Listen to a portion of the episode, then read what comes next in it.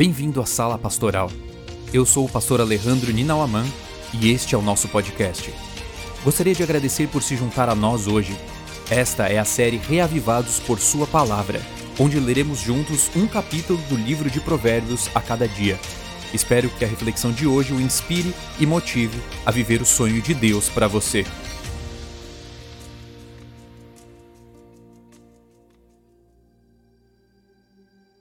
Comentário de hoje é de Rosana Barros sobre o capítulo 18. O solitário busca o seu próprio interesse, mas há amigo mais chegado do que um irmão. Verso 1 e verso 24. O capítulo de hoje inicia com a solidão egoísta e termina com o firme fundamento de uma verdadeira amizade. A irmandade tão aclamada na Bíblia é uma relação que envolve os aspectos físico, mental e espiritual Físico porque requer a presença, o prazer de estar juntos.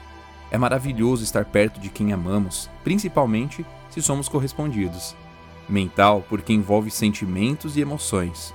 Com nossos amigos compartilhamos momentos alegres e tristes e dividimos confissões e vitórias.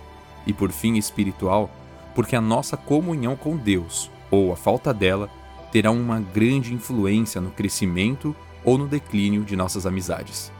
Diante desta introdução, pergunto: quantos amigos você tem? Ou seria melhor perguntar: quantos amigos de verdade você tem? O que a Bíblia está nos dizendo hoje é que é melhor ter um amigo verdadeiro do que 10 mil amigos no Facebook ou no Twitter. Uma amizade genuína não pode ser comparada a um milhar de colegas. Mas e se não temos em quem confiar? O verso 10 diz: torre forte é o nome do Senhor, a qual o justo se acolhe e está seguro. Amigos são atraídos uns pelos outros por afinidade, certo? Errado. Muitos têm ido por este caminho e se decepcionado porque percebem que os gostos podem ser parecidos, mas não são eles que unem pessoas. A Rosana menciona que ela tem uma amiga mais chegada do que uma irmã, que se chama Elaine. A amizade delas vem desde a infância e, sinceramente, se fossem depender de gostos parecidos para serem amigas, na infância mesmo a amizade delas já teria acabado. Sempre são muito diferentes e os projetos de vida até separaram elas por algum tempo. Mas a amizade nunca esmoreceu, nem a distância separa uma delas da outra. Sabe por quê? Porque elas foram unidas não por gostos e preferências iguais, mas porque decidiram se acolher na mesma torre forte.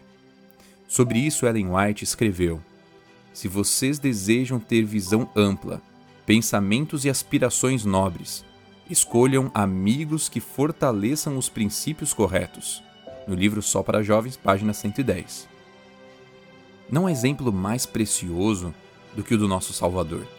Ele andava com todos e procurava ajudar a todos, mas escolheu para o seu convívio particular doze. E dentre os doze havia três que lhe foram uma especial companhia e refrigério nos momentos mais difíceis e marcantes de seu ministério terrestre. Os lábios do insensato, no verso 6, e as palavras do maldizente, no verso 8, devem ser evitados. E se eles afirmam ser cristãos, devem ser mais temidos ainda. Dê mais valor a um amigo que lhe diz uma verdade do que vários que lhe enchem de elogios.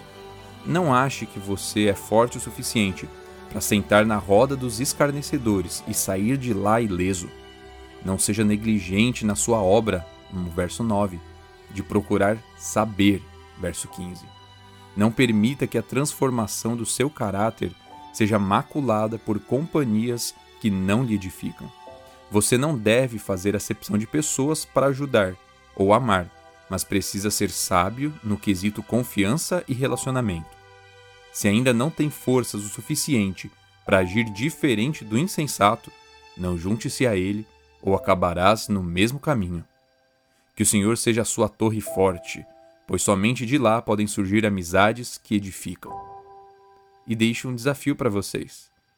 Comece olhando para dentro de si. Você tem sido um amigo verdadeiro?